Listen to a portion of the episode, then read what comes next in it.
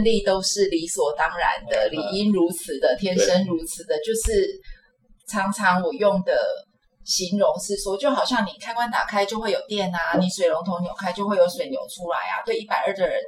来讲，这都是很正常的。可是很多的。开关打开，你不见得会有电，或者是那灯光会一直闪一直闪，或者是说你打开水龙头，那个水会忽大忽小，或者是流出很奇怪。那个时候你就有感了。对，那时候就那平常电很顺、水很顺的时候，你都不会有感觉。这个就是一百二，所以其实相对其他香味来讲，一百二香味真的有点对，就比较比较，就说它重要归重要，然后呢，就对于占星的，呃，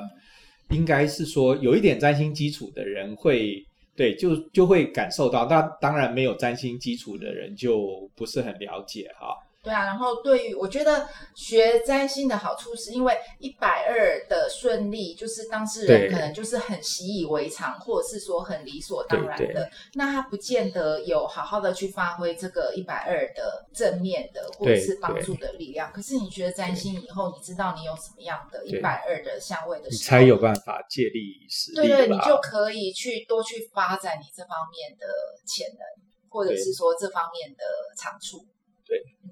好，各位观众，大家好，欢迎大家收听韩良路生命占星学院第三集。我是韩良路生命占星学院的妙佩伦。今天现场还有李欣怡，大家好；还有 Mouse，嗨，大家好。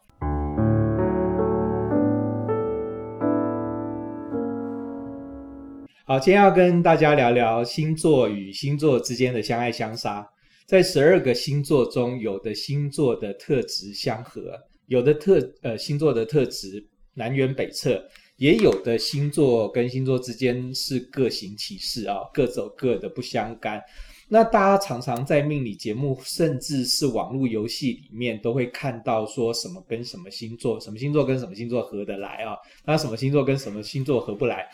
通常我看到的时候会有吐血的感觉，就是就是说有一些符合占星原理啦，那可是有大部分看起来应该是鬼扯啊。那如果是就真正的占星原理来看的话啊，有一些星座呃的能量是相合的，那有一些星座的能量本身是合不来的啊。那这个背后有多少不为人知的秘密？待会儿让我们一起来好好聊聊啊。那好，那我们今天呢，其实要讲的是，我先讲一下我自己的事好了。我上礼拜运气非常的好，我上礼拜有一天，就上礼拜三号，运气非常的好。就我去，就是说我上礼拜本来以为说那个我我电脑坏掉了，然后呢就就很悲惨，因为我电脑呢已经用了五六年了，就这一台那个 MacBook，然后已经用五六年，然后呢它那个键盘就跳起来，就说我打一个键，它就会键盘就跳起来，哎，大家点头，就是说大家有这种深深刻的痛楚，然后我就去查，就是说因为那个 MacBook 用的是叫做。蝴蝶脚还是剪刀脚嘛？它只要里面钢丝断掉，那个电脑就会，那个键盘就会这样。那我已经忍忍受它很久了，因为就慢慢按，轻轻按这样子。结果到上礼拜的时候，它就已经跳，而且跳好几根。就我已经忍两根断掉就算，它已经超过三根。那我就在网络上说啊，完蛋了，完蛋了。然后呢，我现在换，然后我去查，就一万呃一台新的三万多嘛。那我已经准备好钱了，就想说明天天一亮我就去买新的电脑啊。那结果我就在我的扑浪上写，然后就有一个我不认识的扑友，因为扑浪上就是有这种特质嘛。然后他就说：“哦，你可以去光华商场的某一家。”那我虽然没有收广告费，但是因为我太感谢他了，所以我就讲出来，就是金键盘啊。然后呢，我就去的时候，就是，然后呢，他就帮我换好了，然后就去。我本来就觉得没有什么不抱希望嘛，因为网络上查的话，大家就会跟你说 MacBook 没有办法换键盘。他就去，然后那老板就很酷，就很宅男的那种样子啊，然后就换好了，然后就说就说多少钱，说三百块，所以我就现赚三万多块啊，然后我就马上去查啊，那上礼拜刚好是那个日月合相在处女啊，然后二十四度，那我是太阳金星冥王星合相在处女二十四度。所以说，上个礼拜就是我的人一年当中啊，算是一个很好的日子啊，人品大爆发的日子。对对，就是大，就是而且它是合相我我的金星嘛，对不对？好，所以说我就就完全大爆发，而又省了很多钱，然后我就很愉悦，你知道吗？他修好那三百块之后啊，我就有点想跪下来跟他磕头的感觉。然后对，然后我就一时就愣住了，因为他很快，我跟他正在聊天，在那个我就在，然后然后那种宅男老板都通常讲话就嘴巴也很臭啊，然后就这样一副这种臭臭拽拽的。然后呢，我就想说不知道修多久，好尴尬啊什么。然后他就一转眼他已经修好了，然后我就想说天哪，我要买饮料送给他，还是我要包红包，要包个三千块红包给他？然后我就马上去买衣服。所以就，所以我这样讲的就是说呢，其实我就那我们刚才讲的一个部分哈，是行运啦，就是说呢哈，就说我刚好上礼拜的行运是，就是说天上，就是说大家有在看那个占星网站的话，都会讲到说哦，现在是。那像今天的话，太阳已经走到天秤座了嘛？今天是天秤座零度啊！我现在录音的当下啊，也就是二零零零年的九月二十三号啊的此刻，那个太阳走到天秤座。那大家其实我在呃跟就是很多人聊的时候呢，大家会对于占星学有一个很复杂的印象，就是说呢，哦，我不是我不是，难道我不是处女座的吗？啊，那为什么现在那个？就说什么走到天秤座啊，然后什么什么会怎么样啊？那个行运啊，然后大家觉得非常的困难啊。那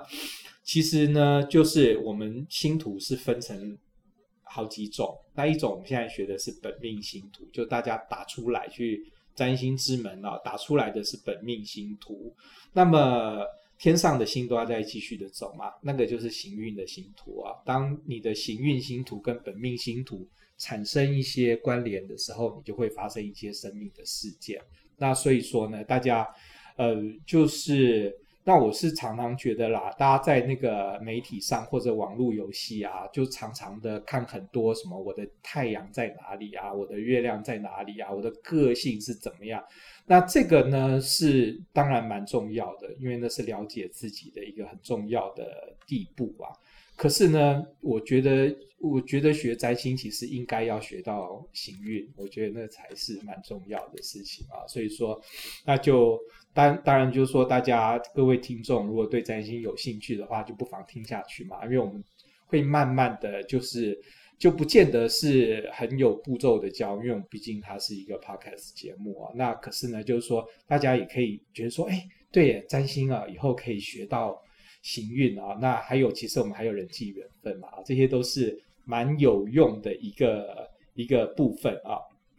而且你讲说你上礼拜去修键盘，然后那么的顺利，我觉得搞不好你跟那个老板之间的对相位也是很好的。是因为我们常常很多这种萍水相逢的陌生人，对对对，或者是你不晓一起一会，其实你很难知道说对方的呃星座配置是怎样的。比如说像我们上之前第二集的时候谈。谈算命嘛，然后我就想到我一个朋友的姐姐，然后有一次就是也是他们同事介绍去算了一个塔罗，结果他算完以后心情非常的不好，非常的沮丧，哦、然后还跟他妹妹哭。然后主要是因为那个算塔罗的人算了他爸爸的事情，然后把他爸爸的未来讲得非常的黑暗，非常的可怕这样子。然后他姐姐吓得不知道如何是好，然后他妹妹就来找我，然后我就看了一下他姐姐的图，其实他姐姐本身的图没有什么问题，问题是他去算的那一天，他的月亮严重受克，然后所以就是，我就跟他讲说，或许我们去算命，跟这个算帮我们算命的人，其实互相之间也是一个缘分。其实很多人说很准的，搞不好你去算，你觉得不怎么样，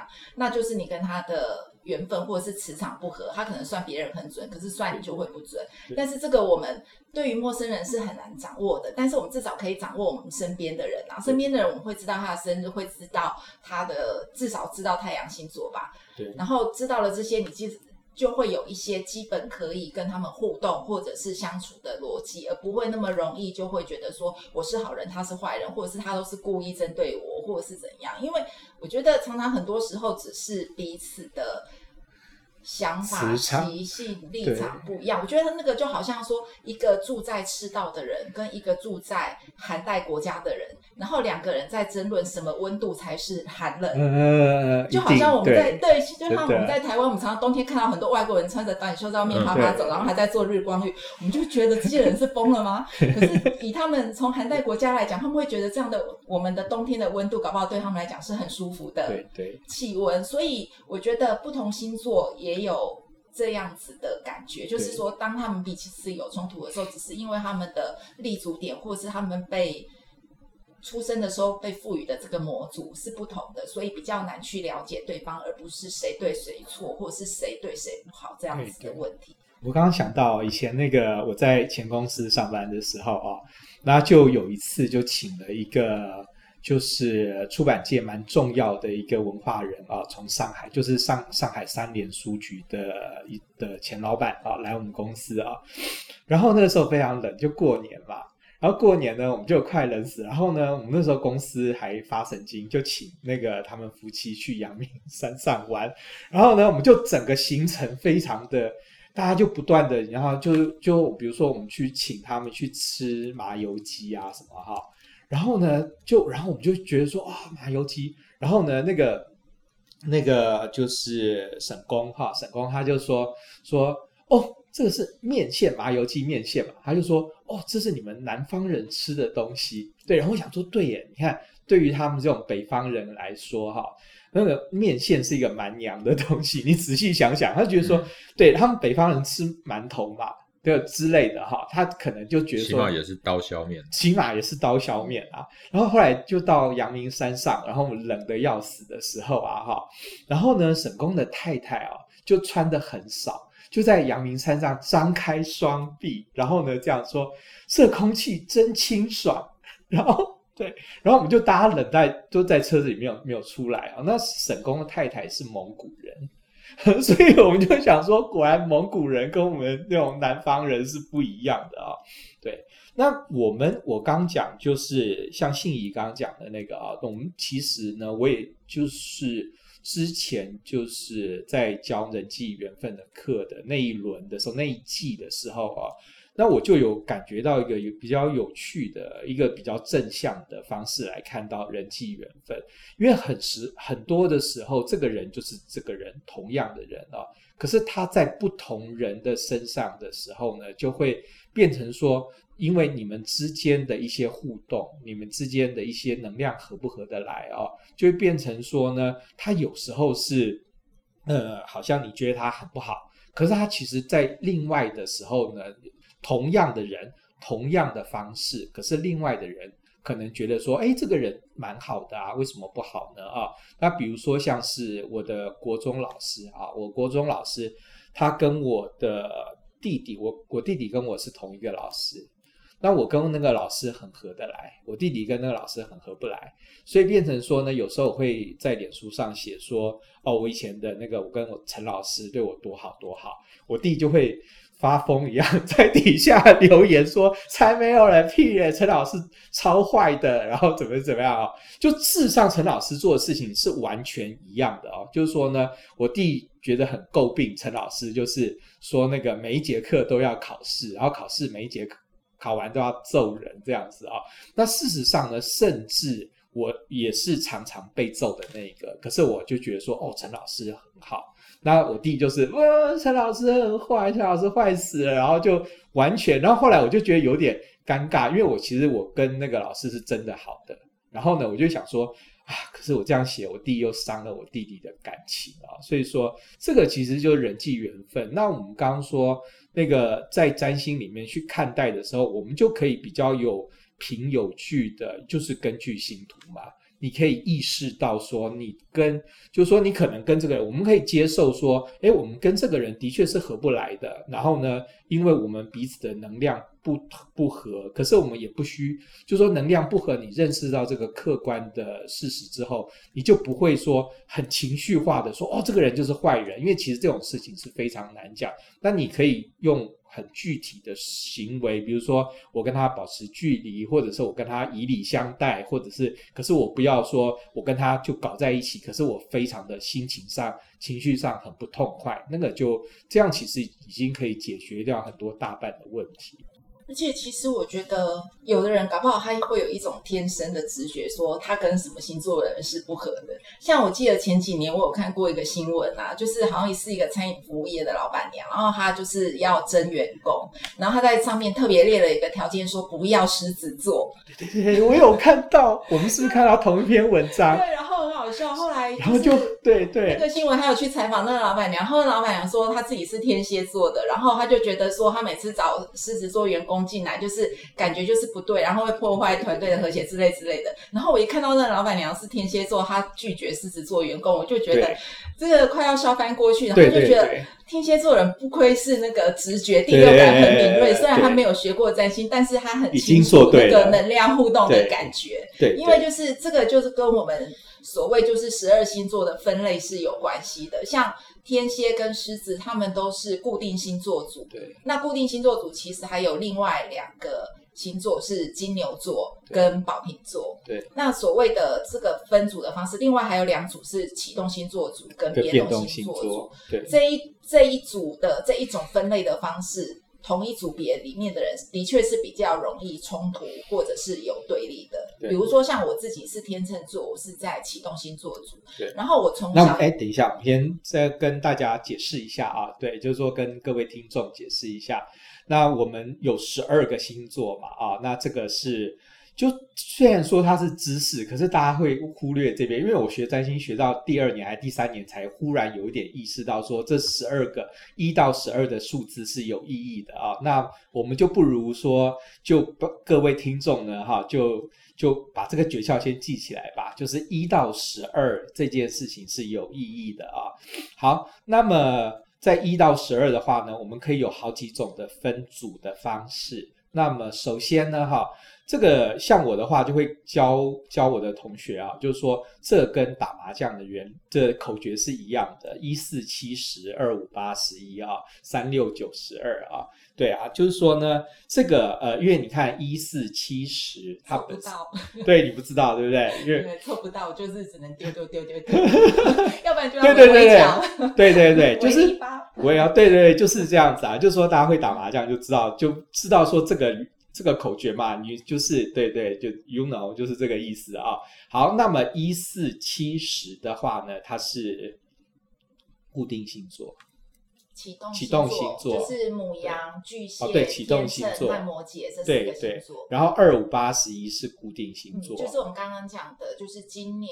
狮子、天蝎和宝瓶。对对对，然后三六九十二就是那个。呃，变动星座、嗯、就是双子、处女、人马和双鱼。对对，那这个其实是跟那个季节是有关的哦。那那个对啊，我上次有同学，就是我在上课的时候有同学反映，那我觉得说哦这样子哦，就是那个韩老师有之前有出过一本书啊，是讲那个西洋的占星的时间啊，它是跟那个十二节、二十四节气是相关的啊。因为就是春天啊，然后春天，你看我们春天有三个月啊，就是从三月，就是三月底，三月二十一号开始啊，春天的三个月就是母羊星座、金牛星座跟双子星座，然后夏天有三个星座，夏天就是呃从巨蟹、狮子到处女啊，然后秋天是有三个星座嘛，就是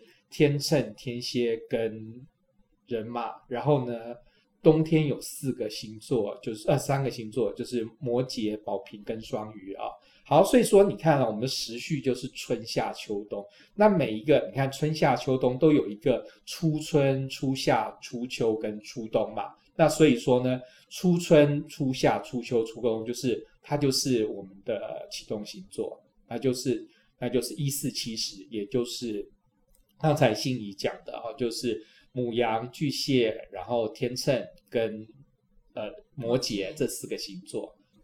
所以就是我觉得这个分类方式的好玩，就是说其实有的人可能本来就有感觉。然后有的只是说，他只是有一个模糊的，觉得他可能跟什么星座特别不合。可是当你掌握了这个分类方式的时候，其实你就可以很清楚的看得出来你们的问题是出在哪里。比如说像我自己的话，我们家有五个小孩嘛，那五个小孩其实从小就是吵吵闹闹的，但是我从小有特别的感觉到，我跟我。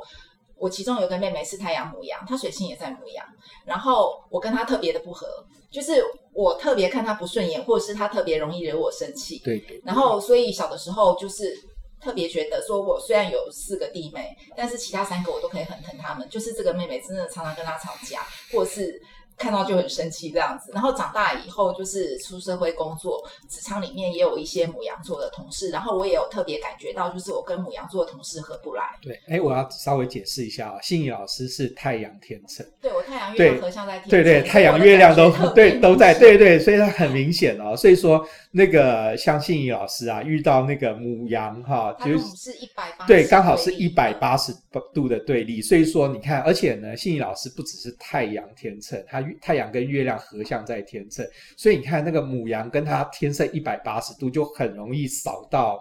扫到天秤。而且太阳月亮是我们就是个人最重要、对最强烈的感觉跟隐意识很强烈的感觉嘛。对，所以就是说，呃，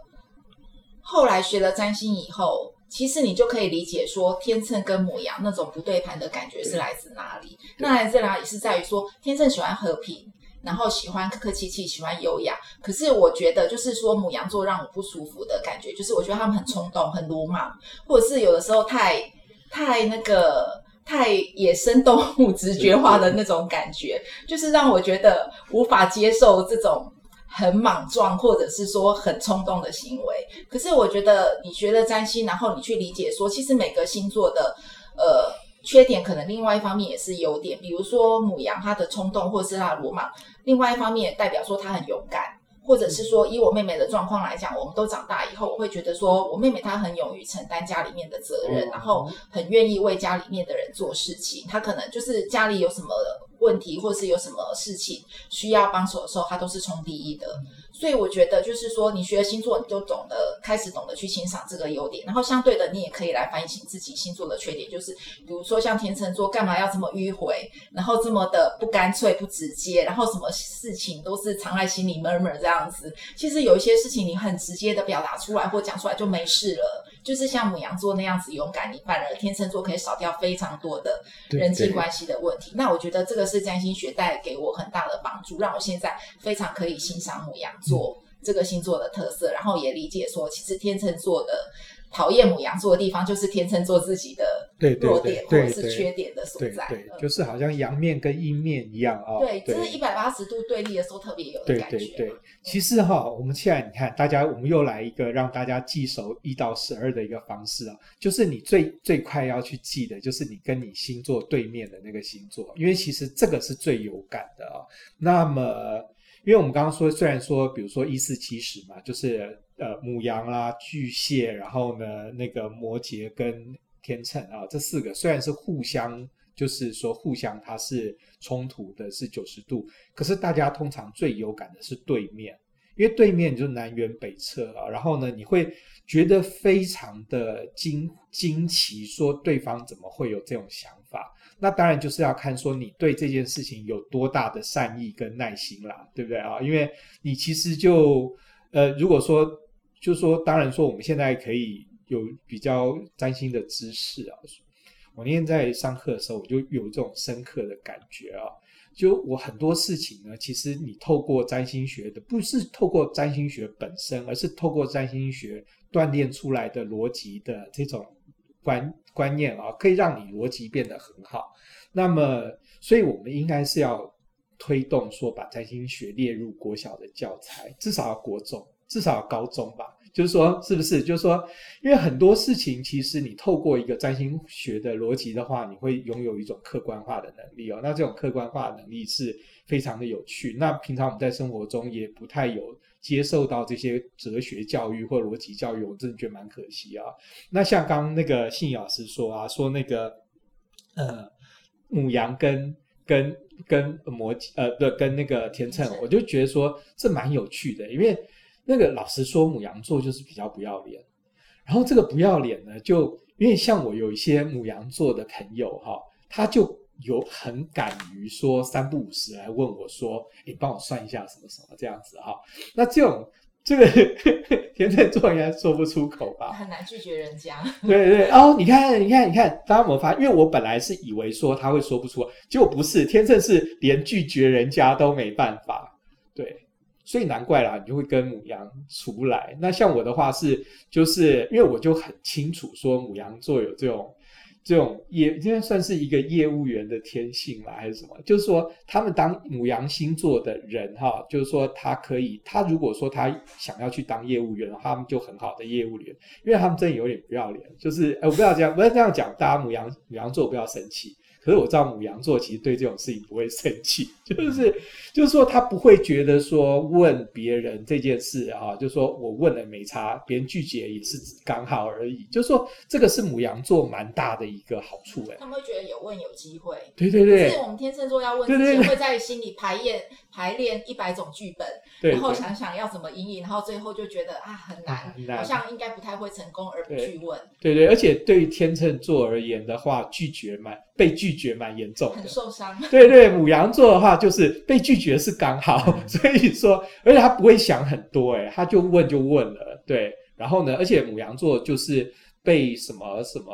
就是对啊被打脸啊什么，他都觉得说，哎，本来就是没有关系啊，他不是很在乎这些事情。嗯，我觉得他们蛮活在当下的，所以就是说，当时碰到的一些问题，或者是碰到一些挫折，其实他们很快就过去了，不会一直停留在那种状态。对对、嗯，所以这个也是我觉得母羊座的另外一个优点。对对，然后那个就是说，我们刚信仪啊，一开始的时候有跟大家说哈，就是说。那个我们当然不太有机会知道说每一个人的详细的星图啦，因为我们一个星图里面有十颗主要行星嘛，对不对啊？就是说你不太有办法那个知道别人详细星图，可是基本上呢，哈，我们它的太阳落在什么星座是主导性是蛮强的，尤其是太阳，它是一个人的最重要的显意识的展现嘛，啊，就像这样讲，我现在满脑子哈，从你刚开一一开始讲。我一直到现在都想着说我要去跟那个金键金键盘的老板问说问生日，我好想哦，然后然后被人家当成神经病赶出去，不行不行，你都还要包红包？对对，不是，就是我被赶出去以后，万一我下次键盘坏了，我要找谁修？然后我就把这件事情贴在噗浪上，你知道吗？然后那个噗友他就回了，你知道吗？他就说呢，他说对呀，他每天都在。祈祷说金键盘的老板不要把店收掉了，可以活久一点。因为他就是说，因为他，然后我们就想说，我天哪，你救了我的命，然后只收我三百块，那这种事情要到哪里找？然后他就对啊，然后就是说，因为他那个整就是每天也不是生意很好的一家店嘛，然后我们就想说，哇，不知道做到什么时候，一定要苦苦哀求，说抱着老板大腿，求你不要收摊这样子啊。那我们刚才讲说那个。那个就是人际缘分啊，讲到说，其实我们光是知道人家的太阳啊，其实这个蛮简单的。大家哈，现在都有脸书啊，通常脸书都会写生日。那有人很阴险，没有写几年啊。可是呢，无论如何，大家通常正常的话，就是说他没有设到隐私设定，没有设到很很高，高到。遥不可及的话，通常都会有生日，所以说呢，你就可以去查一下，说这个人啊是什么时候生日啊，然后呢就把它写在你的笔记本里面，或者是怎么样，这个是有好处的啊。那另外有一个有一个游戏，有一个游戏，我觉得也还不错，就是它会有像是我的我的我的脸书的好友蛮少的，就不到一百个人啦。所以说呢，我就会看说每个月的寿星有多少，然后从这边你就会发现说，哦，真的耶，我好像有一些。你说那一群人？那一群不是那一群，就是说我会有固定的几个月的特别多，多到一种不可思议的地方。特别几个，对，容易跟几个星座成为好朋友。对对对，是真的。就是说呢，哈，这个好朋友就是特别的多。那有一些星座的就好朋友特别少。像我的话，这个我们刚刚讲的是启动、固定跟变动的分类方式嘛。然后另外一种分类方式就是火象星座、土象星座、风象星座跟水象星座。嗯，然后我就有发觉，因为我自己是天秤座，那我的好朋友里面啊，就是有他们的星盘里面有宝瓶座的人特别多，因为宝瓶也是风象星座嘛。那双子比较少一点。因为我自己土星在双子，所以可能跟双子的人，双子的人跟我在一起可能会觉得有压力这样子。对对对对，我我刚想到一件事，就我今天在来的过程，好，就是我在路上的时候啊啊，我就有一个很好的好朋友啊，他就在抱怨一件事情啊，然后呢，抱怨的虽然很冗长，可是写的非常的有趣啊，所以我就把它仔细看完，然后跟他稍微聊一下。就我那个朋友是做社会运动的。然后呢，哈，就做社会运动呢，他其实大家就不了解的是说，那其实说，那大家觉得说，哇，社会运动就是它又不像政治政治舞台或者是做商业，对不对啊？那每个人里面都好善乐施啊，哈，然后呢都是好人啊，都是有正义感的人哦，所以里面人应该都是大家都是好，就事实上做社会运动真的就是我是我个人觉得啦。他们基本上是正义的人，然后呢，可是你就发现说正义的人都很合不来啊，然后呢，大家就会搞小圈圈，然后把想要把对方斗垮。可是你会分别出来看的话，那这些人都是正义的人，没有错，他们都是有这种正义感的，不是那种贪财或小人或奸商这样子啊。好，那我今天我这个朋友呢，就写了他，我们就是都认识啊，就是两个朋友都是很重要的社会运动者啊，然后我们。双方都很熟，然后就说这两个人呢，哈，已经吵到说那个天翻地覆的地步啊。那只是因为说我们是在做同一个社会运动，所以大家没有端在台面上吵。然后这两个都是狮子座。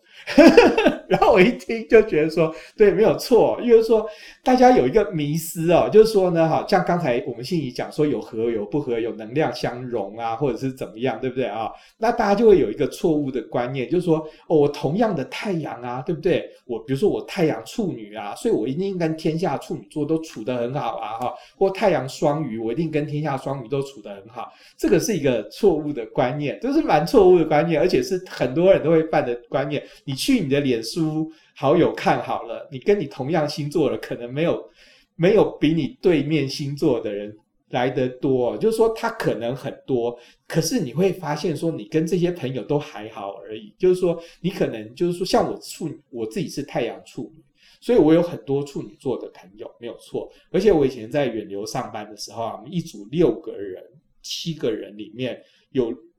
八个人里面有六个都是处女。所以就变成说呢，我们同质性非常的高，可是你会发现说，你很难跟同质性很高的人成为真正的非常的亲密的朋友，因为你会的，对方也会，然后你要演什么戏码，对方也会演，你觉得？没有，就很无聊。其实韩老师之前上课有提过，就是为什么会有这种状况？因为太阳是我们这一生要追求或者是要进化的目标嘛，所以其实就是太阳相同的人，他的同质性是很高，他们没有什么可以从互相对方身上学习或成长的条件，所以以至于说太阳相同的人，他们其实不太容易会变成好朋友。对，那我自己就有两个经验哦，我有，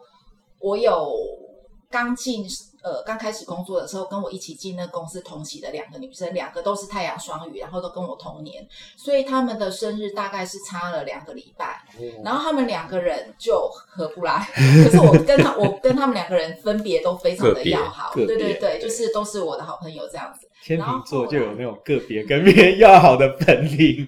对，可是因为他们可能人马比较强，后来看的星图，我跟人马强的人也很容易变成好朋友，因为我上升人马。后来我又工作了几年，然后又进来了几个，就是算是工职场上面的学妹这样。这两个学妹，而且他们还是来自同一个学校，只是他们的年级差了一个年级。他们两个更离谱，他们的生出生时间只差了大概六个小时。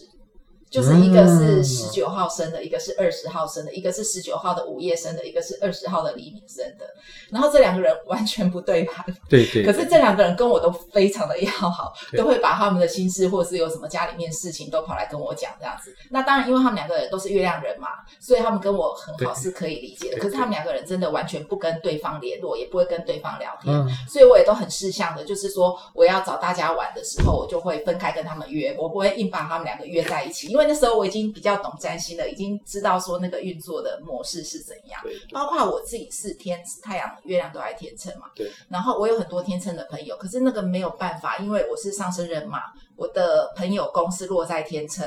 所以很多太阳天秤的人就会进我的朋友宫。可是我也不是跟所有。天秤的人都很好，就是我很好的天秤，真的就只有这两个月亮在人马的天秤，其他的天秤我也觉得跟他们相处起来很累，我并没有那么喜欢，只是他们就很容易出现在我的生活圈或工作圈，然后会很想跟我亲近，对，那个就是星盘能量的，对对对，而且加上说你月亮在天秤，你可以靠一个月亮天秤可以吸到这种。对，可是你月亮天秤碰到太阳天秤会很对对，就很烦。因为月亮很容易被太阳牵着走。对对对，那个星座相同的时候，月亮很容易被太阳牵着走。那偏偏我自己也是太阳天秤，你就很讨厌月亮被牵着走的那个部分，所以会觉得跟他们更难相处。对。其实哈，我们在就是说以这个占星理论而言哈，有一句话啊，我觉得很有道理，就是一个餐桌岂容两个太阳？所以你两个就是你两个人是同样的太阳星座的时候，你们在同一个餐桌好了，你在同一个小小的单位啊，就是小一个茶壶里面好了，你会觉得说我是太阳，我就想要做头，你会就是说大家可能有一些朋友会。会觉得说，哎，我哪有啊？我是一个超温柔的人，我没有想要做头啊。可是你想想看啊，今天呢，假如说你是一个双鱼座好了，然后呢，你在一个茶壶里面或者一个小单位里面啊，哦，对，然后呢，你就就那个跟别人在一起，就是说啊，你就觉得啊，我双鱼啊，我超温柔的。可是你像发现说，比如说。呃，你是《红楼梦》好了，你贾宝玉好了啊，就我超温柔的，就又来一个贾宝玉，你们两个人抢着说我最温柔，不，我更温柔，然后我比你更温柔啊，所以你还是一样啊。那个比如说，大家不要想说太阳的发光发热就是像母羊或者是这种很强势的发光发热，双鱼太阳双鱼的那种温柔的发光发热也是一种发光发热啊。所以说呢，那个大家就很容，就说你反正遇到两个。同样的，然后在一个很小的单位的时候，其实你不会感觉很愉快。那像我刚刚提到说，我之前在远流上班的时候啊，就一组里面几乎所有的人都是处女啊。那这个就，可是我们就在上班的时候，我有特别的感受到，说我从来没有在职场生活里面这么顺，就是说很顺利。就是说我们开编辑会议，我们每个礼拜一的早上开编辑会议啊，大家没有其他的意见，你差不多讲到一句话都。不用讲完，然后大家就点头如捣蒜，然后大家就嗯嗯嗯，或者是说你一句话都还没有讲完，大家就说哦，这个行不通，就说大家不会需要说把你的整串都听完，大家就已经懂了。同样哦，就说比如换下一个报告，他又是处女座嘛，他这样讲到一半就嗯嗯，大家而且大家会接着说，那好，那我推荐人帮你找谁谁谁，就是说你就是。我很少在职场里面有这么的那种，他也不是心有灵犀，而是说大家有一个共识啊，然后呢去同样去往前面推。所以说我们那个组是在呃，其实像远流是一个出出书量很大的一家公司，那我们那个组又是在远流里面出书量最大的一个组啊，就是说大家有一种很强的同步性。可是呢，我从来没有在我长长的职场生涯里面，我从来没有说到一家公司，大家中午从来不出去一起吃饭。因为当身为一个上班族哦，我觉得最大大家人生中的最大的救赎，就是早上你看远流十点钟打卡嘛，就是大家会想说哦，十二点半的时候我跟同事去吃东西啊，然后呢骂老板呐，骂谁哈，什么什么哈，可是就没有哦，就是。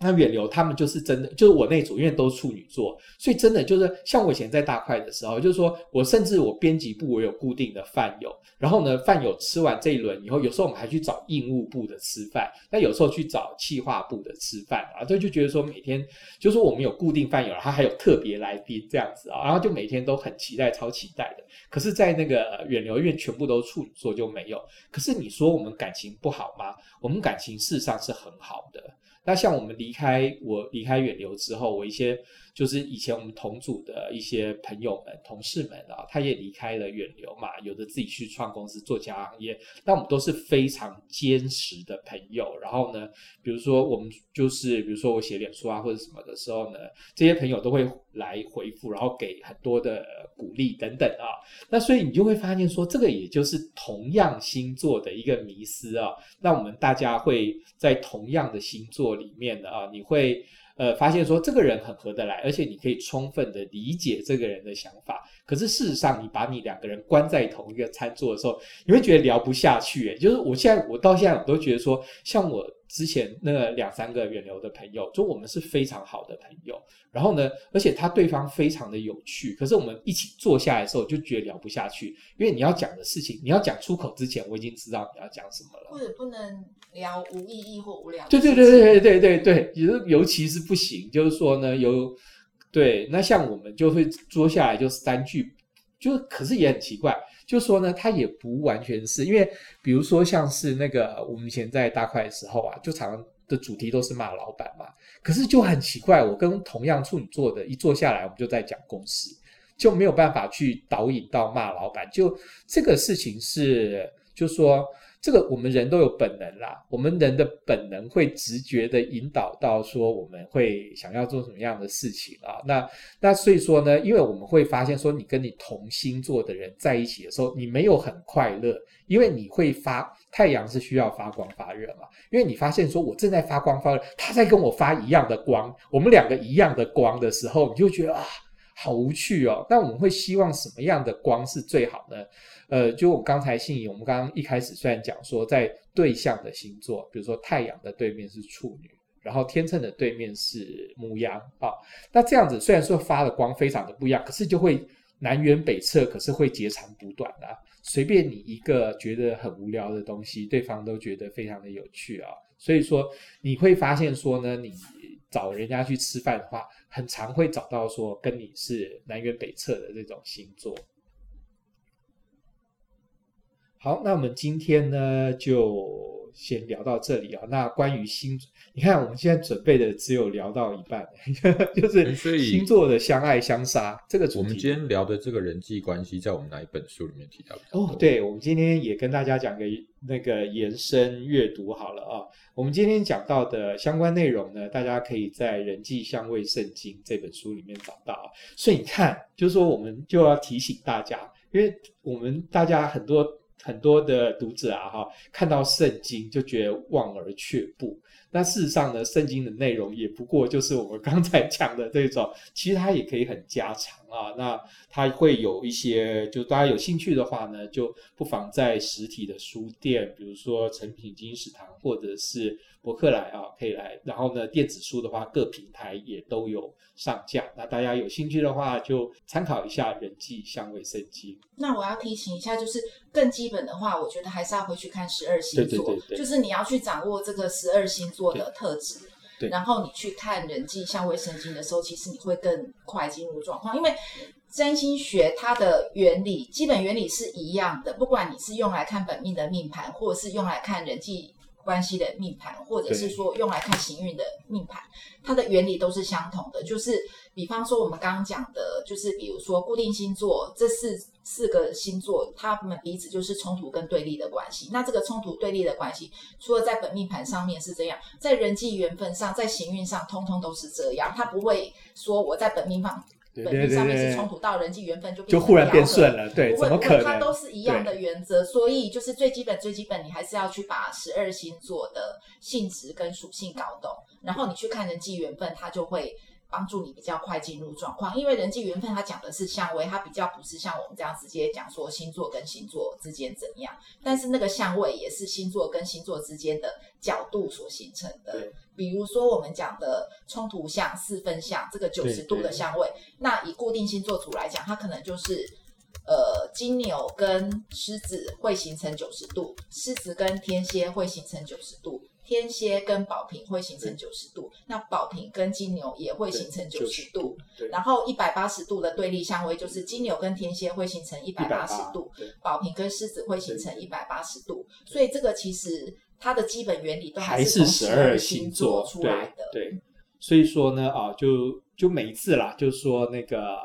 呃，读者啦，或者是网友啦，哈，或者是听众啊，都很关心说，好，那我不管了，你们已经出了十多本啊，那就给我一本吧。我们就从哪一本开始呢？哈，那就是十二星座，那大家就从十二星座开始啊，因为十二星座就是它，那大家可能有一些乍听之下就想说啊，十二星座是要讲说天秤座很虚伪。然后呢，那个呃什么呃双鱼座很狡诈吗？就不是这样子啊，因为我们是要讲十颗主要的行星，也就是太阳、月亮、水晶、金星、火星、木土、天、海、冥啊，这十颗你星图里面的主要行星呢，落在。比如说母羊啦，哈，或者是你的月亮啦，落在金牛啦，或者你水星落在双鱼啊，那对于你的基本个性会有什么样的影响？所以你从十二星座的这一本书，你会学到两个概念，就是太阳、月亮、水星、金星、火星、木土、天、海、冥